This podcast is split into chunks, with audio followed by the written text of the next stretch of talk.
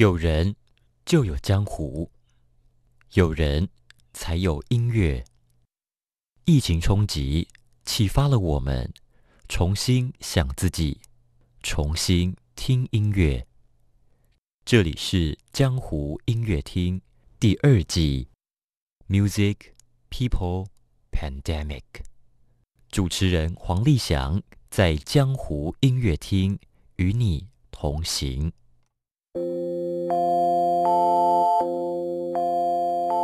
唉，顾尔德就是顾尔德，哪怕是一个句子、一个装饰音，它就是让你认得出来。而那也永远属于顾尔德，怎么学都不可能变成你的。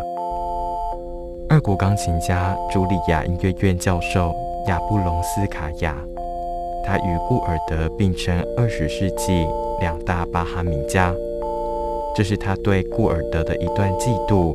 感叹与赞美。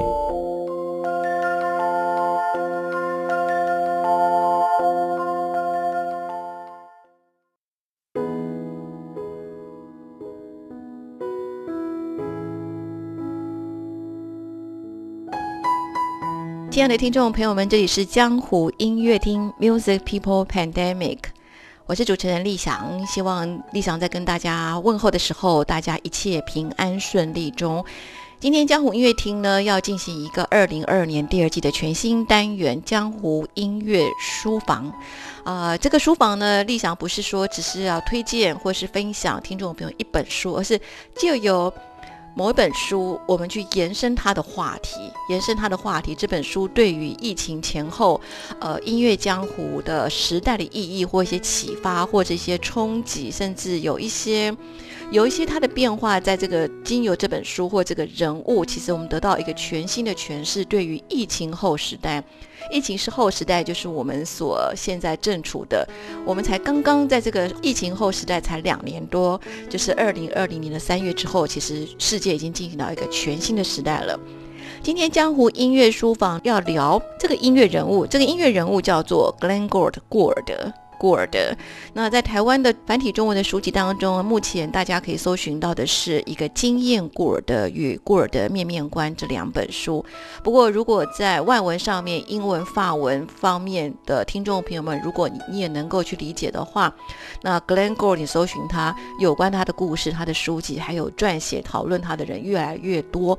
为什么今天要选顾尔的这个人物、他的书籍来跟大家分享呢？因为对立想来说。小时候，理想弹钢琴的时候，他也是我的偶像之一。但是，当我不再弹钢琴，不再不喜欢练琴之后，过得反而是我在追寻人生意义当中的偶像之一。为什么呢？他一生坚持做自己，做自己哦。那现在回想起来，这“做自己”三个字实在是意义非凡。那提到过的这位钢琴杰出的钢琴怪杰，我就一定要请出理解过的，甚至也。欣赏，甚至他的人生很多的理念也跟过得相类似，呃，一个台湾现在非常知名的钢琴家，也是一个钢琴教育家。我们今天语谈的特别来宾呢，是台北教育大学人文艺术学院人文艺术学院的院长张清泉张老师。Hello，张老师你好。主持人好，各位听众大家好呀！我想说，呃，听众朋友们，如果你们是曾经是张老师的学生，或者听过他演讲，因为今天很兴奋哦，因为张老师曾经在台大开通识课的时候，哇，大爆满。那张老师，你当时可不可以跟我描述一下，你那个台大通识课都上了新闻了，那堂课是发生什么事情了？嗯，应该是这样讲，就是说，其实台大非常多的学生是非常热爱古典音乐的。那台大，我觉得关于古典艺术、古典音乐课程真的较少，所以事实上是，只要一开跟古典音乐有相关的课程，是其实都是秒杀。学生是充满热情的想上这些课，所以我也是一直建议校方，其实应该多开一点艺术、音乐相关类别的课程。呀，张老师，我我台大毕业，我知道，但是秒杀之外，你你那堂课还很创造的很惊人的，我不知道算算不算台大那个通识课的惊世记录哦。他他非常惊人的数字。我想了解说，老师你当时谈了什么东西，怎么会那么创造这样的一个惊世纪录呢？其实这堂课的名称就叫钢琴作品研究，是一个我觉得有点所谓音乐系的必修课，有点枯燥乏味。可是我其实是上这种课，我是希望尽量可以站在学生的立场去想，说他们坐在教室是想听到什么。那当然。嗯，不瞒您说，因为顾尔德刚好是我们今天讲的主角，他也是我的偶像。那我对我而言，顾尔德就是最好的钢琴家，不是之一，就是人玩。那所以我常常在台大课程上面跟学生，嗯，介绍顾尔德，嗯，播放他的音乐。那我最常跟台大学生讲，我在那边上课已经超过十年了。那最早的时候，大家都还很喜欢买 CD 嘛，哦，我跟他们讲，你们如果只有可以买。一张 CD 的 budget 的钱，就买顾尔德的《郭德纲变奏曲》。那为什么？我觉得这个，我觉得这个这个音乐是你可以早上起来听，嗯哼，中午的时候听，晚上睡觉前听，任何时间听，它都是带有不一样的层次跟意义。所以，那很多学生也受我影响，到现在他们还常跟我联络。这十多年来的学生说，他们也最喜欢顾尔德。我后来想想，这样不知道是好或坏。哦，非常好，我我我我应该是代替台湾的爱乐圈哦，跟张老师说声谢谢，因为其实 真的吗？太感动了。因为就像我我一开始时候跟张老师分享，就说我为什么会选他，就是他影响我的一个追求人生意义当中的一个指标，就是做自己。是。哦，完全正确。对，那我们今天就要透过张清泉张老师，就是现在我们台北教育大学人文艺术学院院长张老师，本身又是一个杰出的钢琴家，做自己。因为我们今天要谈一个过的现象，我们我们今天不只聊这这两本书啦，经验过的跟过的面面观，或者他的专辑是。过得的现象，那我想先好奇张老师，你人生是还记得是哪个阶段第一次知道了这个过得？是我刚出国的时候，我是我在台湾有念完国中二年级、初中二年级，那时候我记得是十四岁，那我去西班牙。呃，我其实小时候的偶像是 Masa Agrich。哦，阿格利奇，那我到现在当然还是非常喜欢他。那我到了西班牙去，开始认识到这个顾尔德这位钢琴家。一开始是有点错愕哦，他觉得因为怎么他的弹奏方式跟我想象中的都不一样。可是后来逐渐聆听，逐渐认识他，我发现说，我每次再怎么比较别的 recording，我总是觉得顾尔德才是我心目中理想那个最完美的 pianist。所以就渐渐渐渐喜欢上他。那其实很难想象，从可能十五岁，嗯，到现在一直没有变过。而且我发现我越来越喜欢。哦，所以你你你本来在台湾喜欢我们的钢琴女生马塔 马塔瑞。然后你到西班牙之后变心了，哇，在西班牙变心。可是顾尔德是加拿大，你你跟他真的是很有意思。你到西班牙变心，爱上了顾尔德。对，就很很神奇，就每次听就会觉得说，为什么他的好像我比较可以接受，而且他的音乐可以说服我。说实在，对我而言，顾尔德为什么那么好，纯粹是因为音乐。那当然衍生出来，后来他的很多的他的行为举止、他的价值观、他的一些理想，那我觉得更贴合。为什么他会产生这样完美的音乐？我觉得跟他整个人生是有关系的。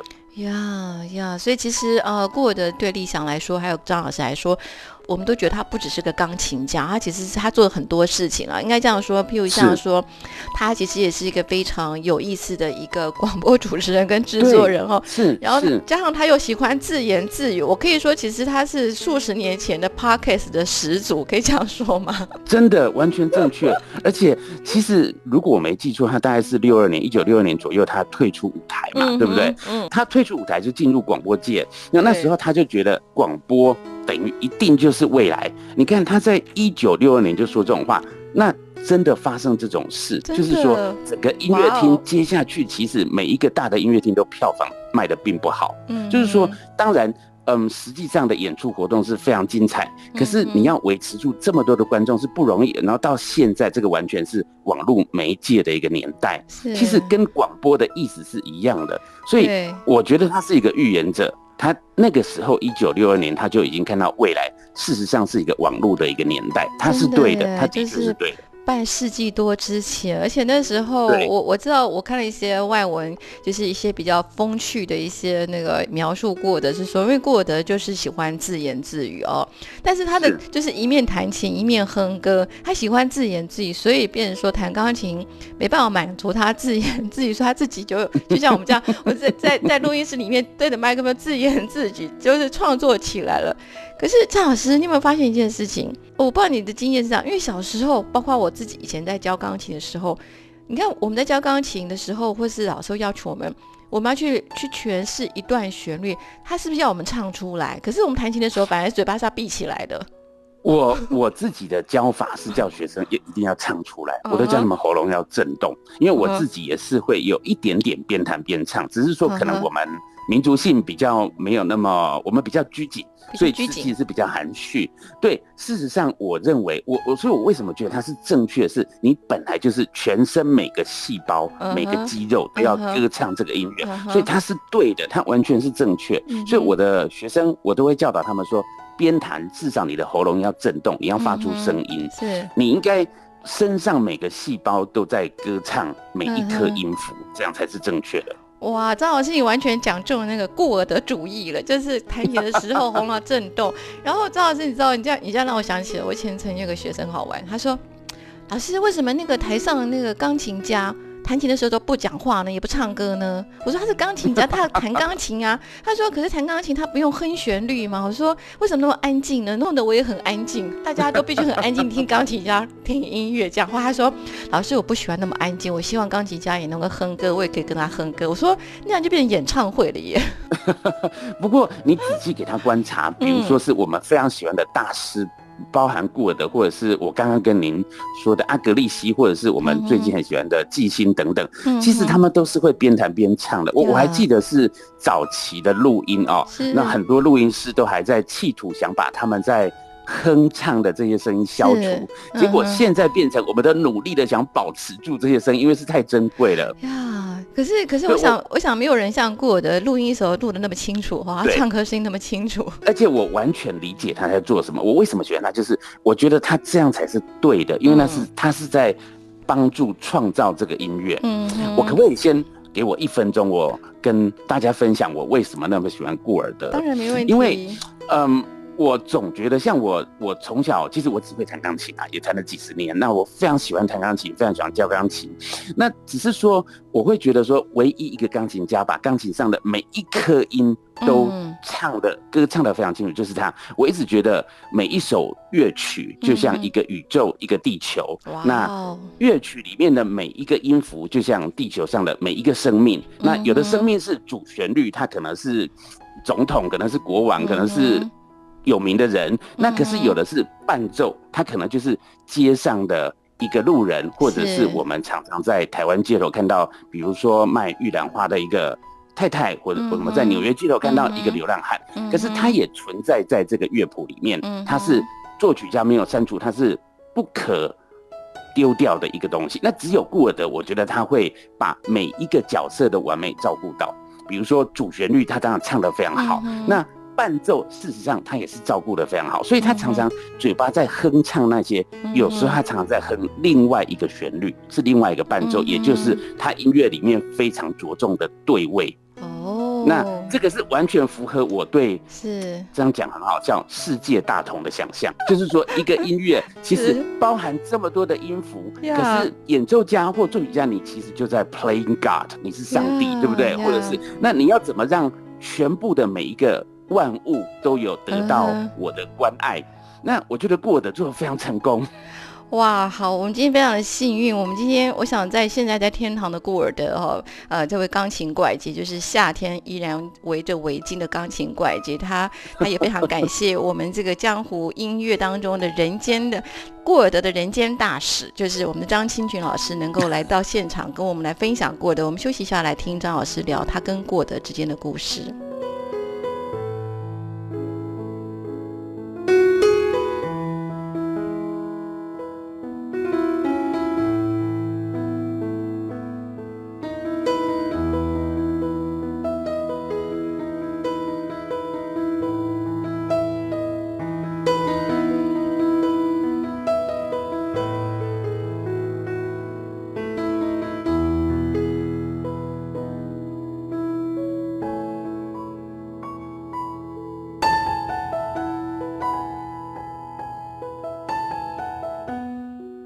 亲爱的听众朋友们，一开始时候我们非常的兴奋哦。今天我提到一个过的人物，他是在音乐圈。江湖音乐厅当中被大家称为钢琴怪杰，多怪呢？我只要讲一件事情，就是他在纽约夏天录音的时候呢，夏天录音的时候，OK，他不是在冷气房，即使他走出了那个冷气房，纽约的夏天他都要披着他的围巾，一个有意思的钢琴怪杰。那当然，他最怪的也是大家最喜欢的就是。边弹边唱，在这个音乐江湖当中呢，其实过的已经不只是个钢琴家，又是作家，又是广播制作人。他做的很多很好玩的事情，就像刚才张老师提到的，他在六十年前都已经做那些预言到这个世纪，就是未来的世纪的现象哦。张老师，我想请教，由你专业的口中来跟我们分享，是因为江湖当中大家都说它是怪杰，然后就说过耳的现象，从什么时候开始，或是为什么大家提它叫过耳的现象，可以跟我们分享一下吗？呃，我。我不敢说自己是专业，可是分享一点我自己小小的想法。那当然，呃，第一个最主要就是说，巴哈的音乐本来在二次大战过后啊，其实并没有那么好销售哦。比如说音乐厅演奏家演出巴哈的作品，其实并不多哦。那当然，可是这个现象哦，就是说对巴哈音乐的热销，其实真的是从顾尔德重新又出了巴哈的一些作品的录音开始带起这股现象，然后他也把这个。巴哈的音乐带到另外一个高峰，在我们二十世纪末期的时候，所以我们的过尔德现象一开始其实是展现在很表象上面的销售率上面，那也就代表说有很多非音乐圈的人，就是一般的老百姓会去买古典音乐，会去听顾尔德弹奏巴哈。那这个是一个很奇特的现象，因为感觉古典音乐好像快消失了嘛，被流行音乐取代了。是，可是啊，这个顾尔德现象事实上一直维持。到现在，那变成说是很多的爱乐者非常喜欢，那反而很多的学院派的人都觉得奇怪，大家怎么会爱上一个那么怪的一个钢琴家？嗯，可是我想跟大家分享的是，我其实是一直认为过德的音乐才是正确的。我觉得他很像跟我们活在一个平行世界里面。哦，所以张老师，你意思说过得不是很怪，是我们很怪？是我们怪，不是他怪。对，对我我觉得他才是对的耶。就是我听他音乐，我每次都突然找到答案。我我自己无法理解的音乐的诠释或演奏或音乐的诠释方式，我都会在他那边找到答案。发现说原来是这个样子，都是他的音乐给我答案。所以我觉得他是在更高层次的世界里面。所以我一直觉得他是在一个平行世界，就是说他的世界的音乐是正确的，是我们没有那种耳朵可以理解或智慧可以理解到真正音乐该呈现出来是怎么样，所以才会过的现在才会说是为什么会由不是学院派的人开始，就是说他一个完全不懂古典音乐，为什么会爱上顾尔德演奏的巴哈？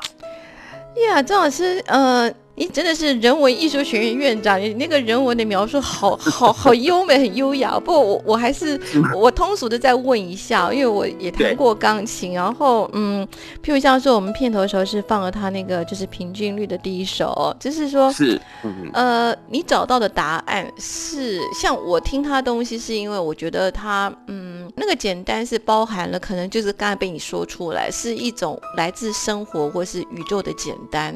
而是说那个感动，其实就是音乐，就是它就像看不到，可是我们听出来，也应该说现在我们的语言很难再找到更丰富的语言去描述那个。单纯的美，那我好奇说，张老师，你刚才提到那个答案，你你可不可以用一个范本来跟我没没问题开始一下？我我觉得你刚刚讲的非常好，其实就是一个非常纯粹单纯的一个美感。那我常常会跟我学生讲说，为什么学院派听不懂？因为学院派感觉上他们都会觉得说。巴哈离我们那么遥远，我们可能是比较有情绪的，或者是说学院派会觉得肖邦跟李斯特比巴哈更有音乐性、更浪漫、更有表情，这当然是错误的。因为人无论在哪一个年代，情绪都是一样。比方说五千年前、六千年前的人，跟现在人没有现在人情绪会比五千年人更更多。我觉得那个情绪的能量其实纯粹是一样的。那也就是说，巴哈那个年代其实它是充满了。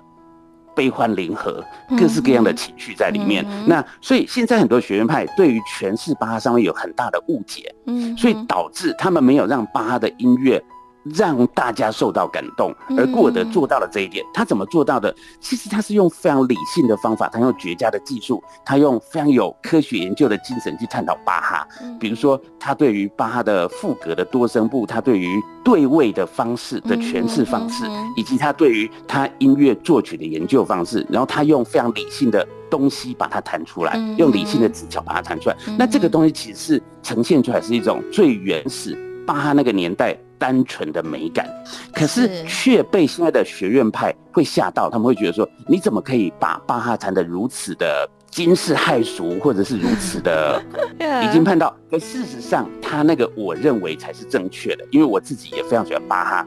我也发现说，其实比如说讲一个很单纯的东西，叫弹性速度。嗯哼哼哼，我觉得音乐史家绝对不敢说肖邦的弹性速度会比巴哈多。因为那个是不同年代背景下面的生活圈产生出来的，叫做我们叫弹性速度，就是一种对于美感的理解。嗯那这个美感的美的东西，其实它的情绪的丰富度，并不会说十七、十八世纪低于十九、二十世纪。可是我们自己都沾沾自喜，认为我们的情绪能量度是比较高的，是前卫的。其实我觉得没有，我觉得现在是冷酷的。我反而觉得二十世纪末期、二十一世纪对于情绪的这种能量度。跟十七、十八比，或甚至十三、十四、十比，我们是冷淡很多了。好，张老张老师，我我投你一票，我我双手双脚投你一票，我非常的 非常的认同跟同意了。所以其实张老师，你为我们，你为我们听众也很开心，就是很荣幸，你帮我们做个解答。就是顾尔德现象，其实它这个现象来自于那个二次大战之后，顾尔德他经由巴哈的演奏跟录音，让一个其实没有那么受欢迎的一个作曲家，在二次大战之后开始爆。红，而且红到现在还在红。对，没错。然后大家大家说他是怪杰，好，张老师你不觉得他怪？那你觉得呃，我我们是哪里怪？我觉得我们是有点封闭自我吧。哦。就是说，我们接纳不同角色的这种人吗？还是个性吗？还是音乐的诠释？我们的心胸太窄了，我们好像只能够接纳我们认知认可的。可是我们应该是敞开心胸去接受，说或许他们才是对的。那在这一点上面，我觉得顾尔德完全是对的。为什么？他的疤可以感动这么多的人，嗯，光是这一点就是令人觉得无与伦比跟不可思议。我觉得就像很多画家，是他这些名画家在世的时候，其实大家不懂他的画，等到经过了一段时间才。突然发现说：“天哪，这个是多伟大的画家！”嗯，那我觉得顾尔德在诠释巴哈上面也是这样，而且以我自己学习音乐的角度来看，他的是正确的。他无论他他的诠释方式，我觉得就是最正统的巴洛克那个年代。我可不可以再补充一个？比方说，其实我们看一下巴洛克那个年代的美术或雕塑，或者是建筑或服装，其实是缤纷的。嗯哼。可是为什么现在很多人对于诠释巴的作品却那么的保守跟古板？这是不对的，因为其实音乐绝对会跟当时那个年代的。生活也就是文化息息相关，是。它一定反映出来那个时候的年代的一个东西，所以我会觉得，其实巴哈跟我们都是一样，他经历过悲欢离合、生老病死，他经历过找工作，他经历过贫穷，他经历过嗯也有婚姻问题，对，没错没错，而且经历过每一个人都会经历过的事，所以为什么他会被每个国家歌颂为音乐之父，其实是有原因的。那过尔的刚好就是在这个二十世纪。突然间很像代言人一样，把它重新发掘、诠释给我们二十世纪的听众。对啊，其实库尔德还有一个很有意思哦，这我们这位六十年前这位钢琴怪杰哦，现在不能讲怪杰，是真正的他是正常 正常人，正常人顾尔德他在六十年前他一直说。他对孤独和隔离特别感兴趣，哇，这个太有意思。对我们休息一下，来请我们的张老师来跟我们分享，为什么顾尔德特别对孤独跟隔离感兴趣。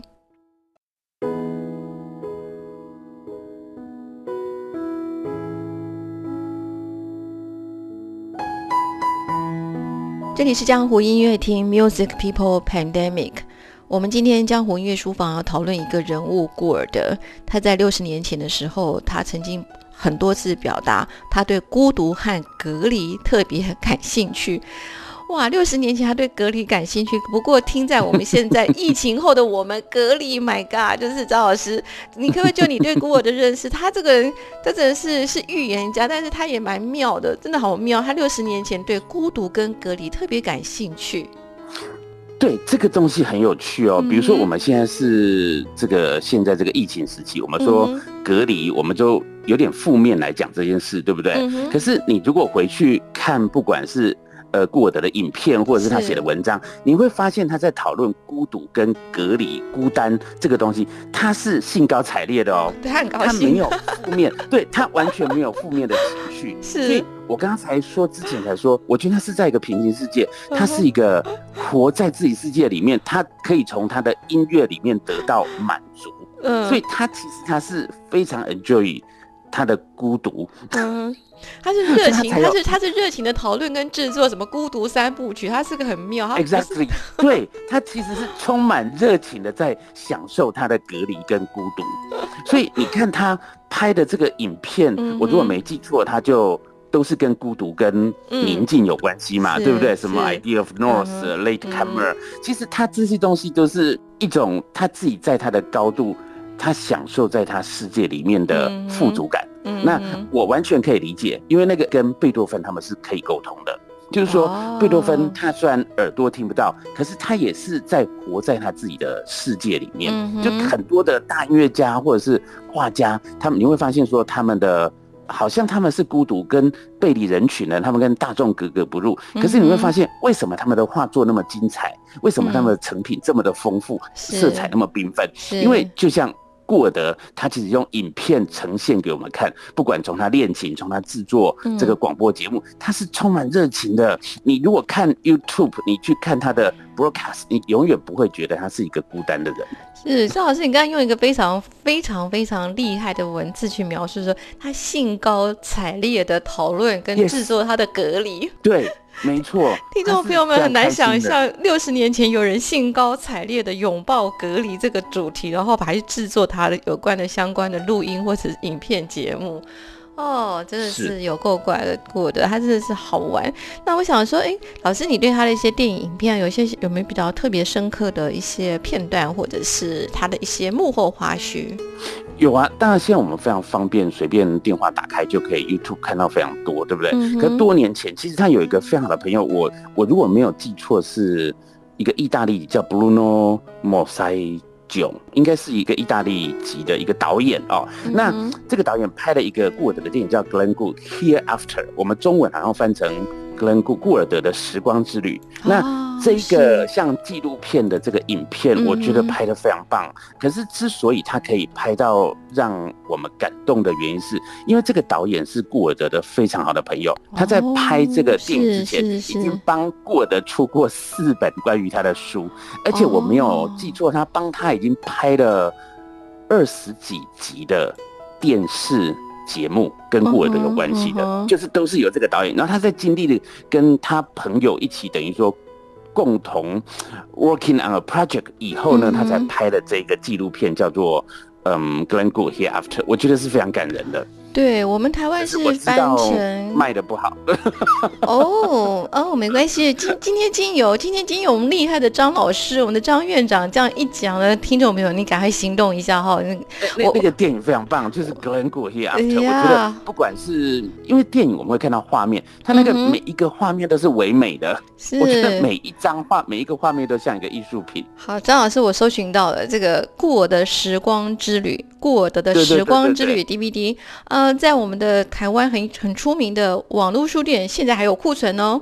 顾我的时光之旅 呀，就是它是在二零零六年的时候发行的一个很，我也不知道，一个封面就是一个孤独跟隔离的一个封面哦。对对对对对对。但是它那个 Glengo 的那个它的名字反而是用呃像柠檬黄的颜色去呈现它的字体，哇。OK，对，我会觉得关于顾尔当然有非常多的书籍以及非常多这种纪录片。对，那我自己最喜欢的除了这一个，其实还有一本书，就是一九八四年格兰古尔 Reader。之所以我为什么会推荐这本比较旧的书哦，是因为我觉得撰写的人其实也是他的非常好的朋友，就是 Tim Page。那这个 Tim Page 他自己本身就是。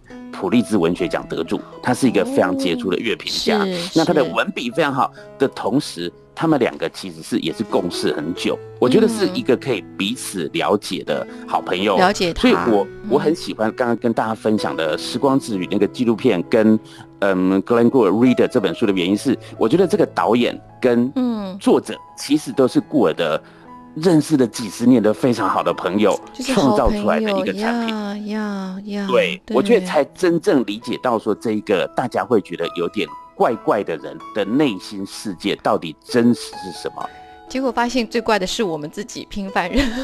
对，没错，我觉得对我而言是这样子。我我常常在他的音乐里面，是真正找到后来音乐怎么诠释的答案以后，才发现说，原来自己这么没智慧，好像活在另外一个世界里面。哎，张老师，你对于过的后来就是放弃了现场演出。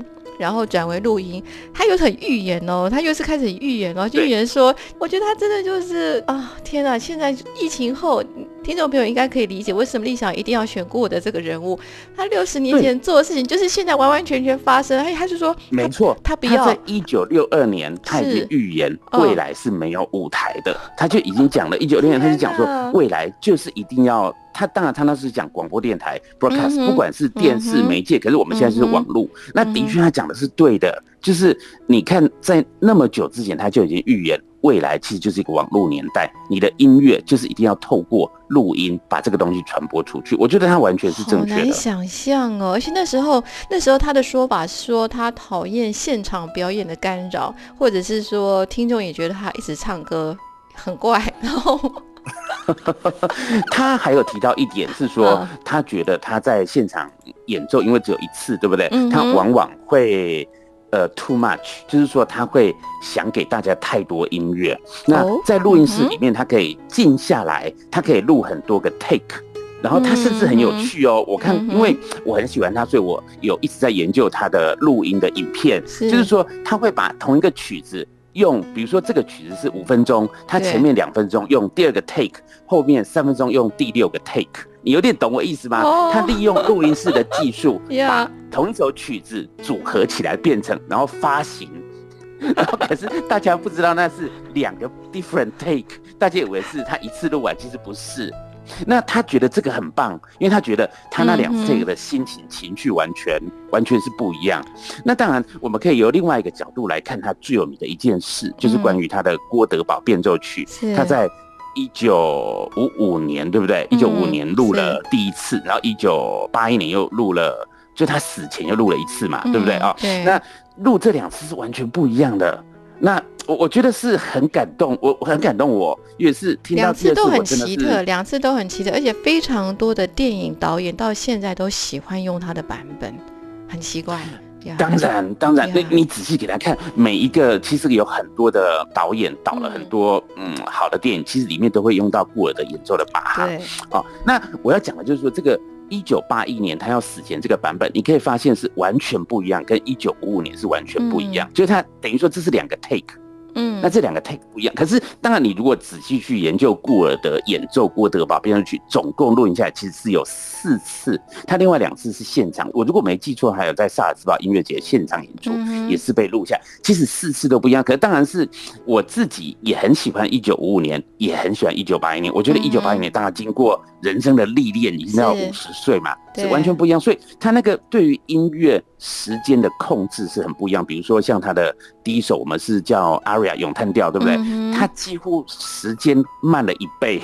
对，我刚刚就是我好爱，我好爱这个版本，是因为我好任性哦！你要多慢就多慢，真的是谁都管不了你那种感觉，就做自己。你有没有 最有趣？你听过他的土耳其进行曲，莫扎特的土耳其进行曲？我觉得更是神奇，他把它弹得非常缓慢。对，那 好任性。我觉得布尔的对，可是我觉得。为什么顾尔德会喜欢录音室的原因就是这样，就是说你在录音室里面，你可以实验很多不一样的情绪。我我一直觉得，像我自己是钢琴家，我就会觉得说，钢琴很可惜，是我们常常在台上要追求那一瞬间，是美术家可以在画布上永恒保留下来的。对。对不对？那所以其实录音室其实是提供了钢琴家一个类似一个画布，对我觉得是很棒的一个概念。那只是说我们当然都现代也追求感官上的刺激嘛，比如说现场聆听，当然是现场聆听的效果当然是不同凡响。那所以很多人就比较会去忽略录音这一块。可是我觉得顾尔德是，我觉得他也是企图想把最美的那一瞬间留下来。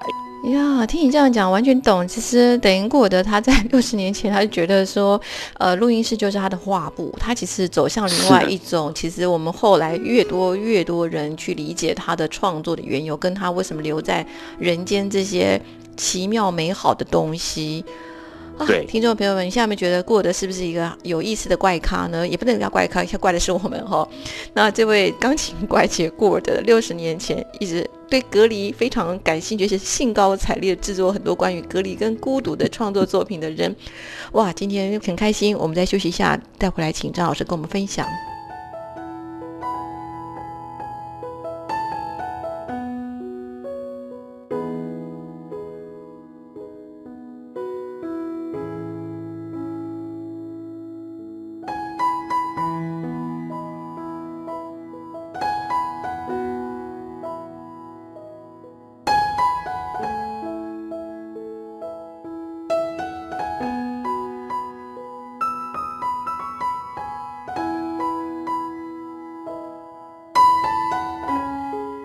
这里是江湖音乐厅，Music People Pandemic。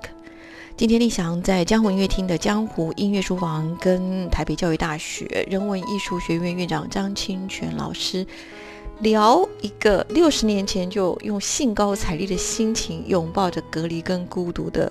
顾尔德，顾尔德他其实这个他这个人物，他不仅限于音乐圈。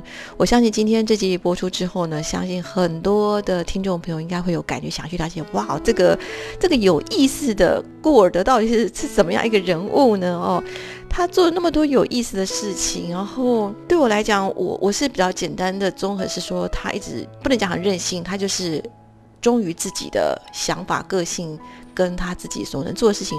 终于做自己。那张老师，我想请教张老师，现在因为小老师现在是院长，又又教那么多学生做育英才那么多，你你是现在是第一线直接面对现在的年轻世代。那我想请教老师是说，呃，不管是这本书，或是我们提到他众多的录音，或包括他的 DVD，或者说相关他曾经写过，或者是大家在网络上可以搜寻到他的广播节目跟他的电视节目，想请教张老师的是，过得对于。你此刻面对这个年轻世代或未来的年轻世代，或者一些业余的热情爱乐人，他能够有什么样的嗯启发，或者是什么样的呃引导我们吗？对，我觉得他是最棒的榜样。嗯嗯，如果我们纵观历史啊，如果单纯从艺术人文的角度来看，其实伟大的艺术家都是非常专注于自己，他们不管。旁边的人有没有认同他们的理念跟思想？他们是毫无畏惧、勇敢的做自己。那我觉得，像年轻的学生们哦，在校园里面有嗯学校的保护、家长的保护，可是面对这个世界，他们的未来，他们就需要有一个非常有自信而且勇敢的心去面对外面的世界。那所以，其实我一直觉得，勇于做自己。自始至终都是一样的人才是好的一个榜样。是。那讲到顾尔德呢，我就会觉得说，其实对我而言，他就是一个结合了人性跟神性混合的一个伟大的人物。那当然，神性指的就是他的音乐，我觉得是，嗯，当然是不用再多称赞他的哦。那他有他很人性的方面哦。如果你去理解他，会觉得，嗯，他怎么？好像乱评论，比如说他他说他不喜欢莫扎特啊，又批评贝多芬，可是他谈了很多贝多芬，那他当然还有很多。张老师，请问一下，他怎么批评？他怎么批评莫扎特的？我 都不好意思讲。没关系，没关系，我我我们现在是疫情后时代，我们现在是包容性很大的。他是当然最主要是针对对位啦，哦，因为我们的音乐上面的对位法其实是非常严谨的。那不管是十四世纪、十六世纪、十八世纪的对位法，有一点不一样，可是都是非常严谨。那他就认为说，呃，可能莫扎特的对位不是他很能够像巴哈那么认同的了，哦，那可是当然。我再讲一个例子，可能更极端。其实他小时候有一个非常好的老师哦，一个应该是智力级的老师，当然住在加拿大哦。是。那其实如果你仔细去研究顾尔德，你会发现顾尔德的很多跟他老师非常非常像，可是顾尔德却都一直对外宣称说他是无师自通。哦就你会觉得，哎、这这个人好像不懂感恩的人，对，其实不是，我觉得他是一直想要摆脱他老师的枷锁，哦，因为他这个老师影响他实在是太大了。了解，对，他的这个老师叫做嗯。Alberto Guerrero，是这是西班牙方是一个智利人，住在加拿大，是他的钢琴老师。嗯。那他的老师其实教了他一件我觉得大家都可以学习到的东西，嗯。就是叫顾尔德，嗯不是用手弹，是用心弹钢琴。嗯。那这个是永恒的一个定律嘛？哦嗯哦，那所以你们大家会发现说，顾尔德闭着眼睛，顾尔德手舞足蹈，顾尔德弹钢琴的时候边弹边唱，其实他的一切这些只是为了在用心去做音乐。嗯那所以他老师其实是影响他非常多的人，可是他一直抗拒这件事，了解，所以他才会就说对外宣称他是无师 他是无师自之头。对，这个就是，所以我会觉得说，其实顾尔德为什么我很喜欢他，就是说他有非常人性的一面，嗯他有非常神性的一面，因为他神嗯性就是说他在处理音乐上面是永恒的，可是他的人性方面却让我们觉得亲切，就是说原来他跟我们一样有很多缺点的。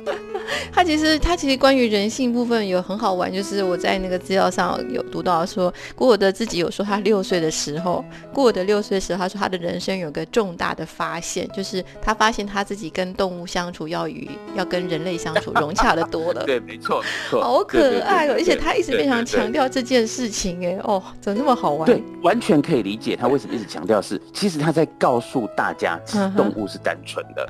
他在告诉大家说，人类是复杂的，因为我们在社会中扮演不同角色，每天戴着不同面具当然是复杂。可是动物不会，动物就是非常纯粹。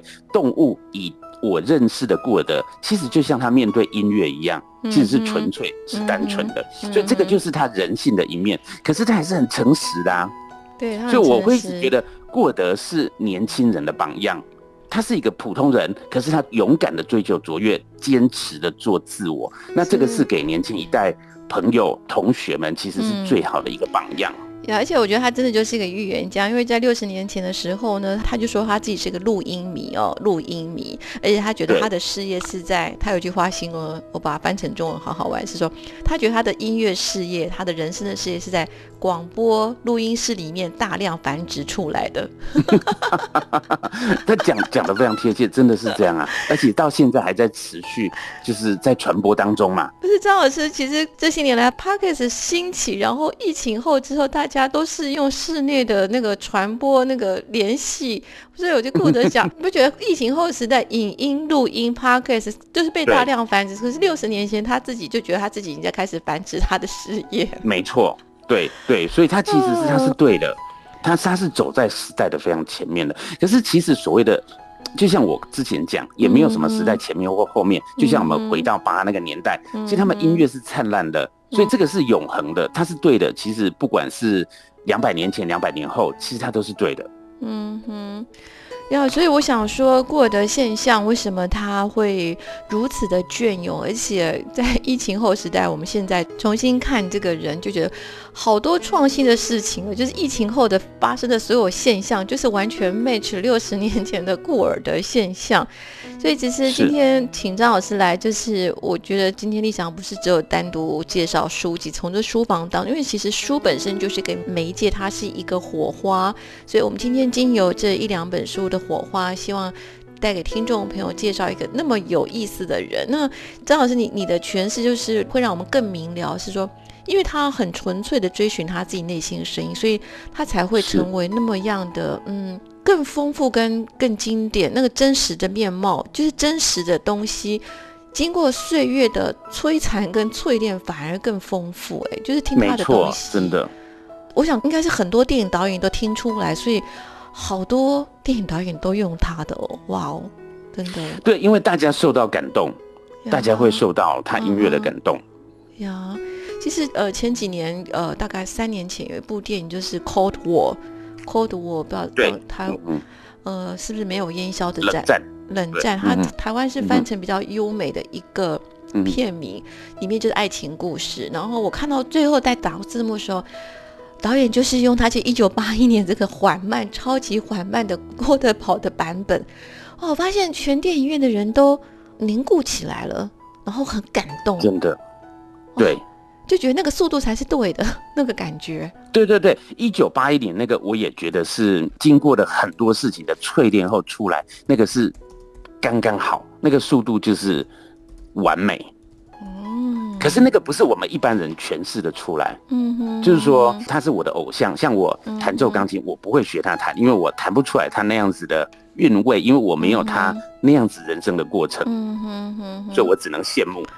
是是，今天刚才立想有我现在找到的是哦，就是我刚才提到的是说那个导演片尾是用了这个巴哈的音乐，那个电影就是《Cold War》，我们台湾是翻译成没有烟消的爱情，而此刻的我们正处在没有烟消的第三次世界大战中。哇，听起来有点鸡皮疙瘩了，就觉得好多事情都已经开始，那些巧遇、那些巧合，其实好像宇宙中冥冥中都有一些有意思的安排哦。嗯，真的是这样。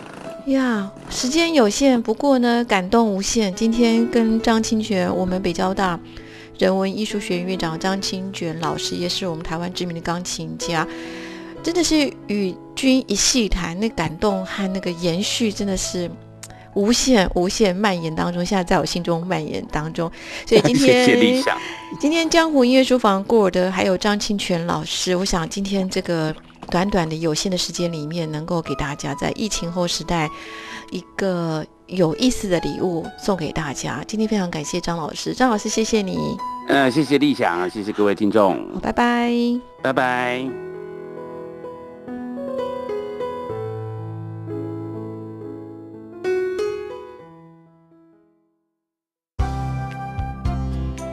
本节目由文化部影视及流行音乐产业局指导播出。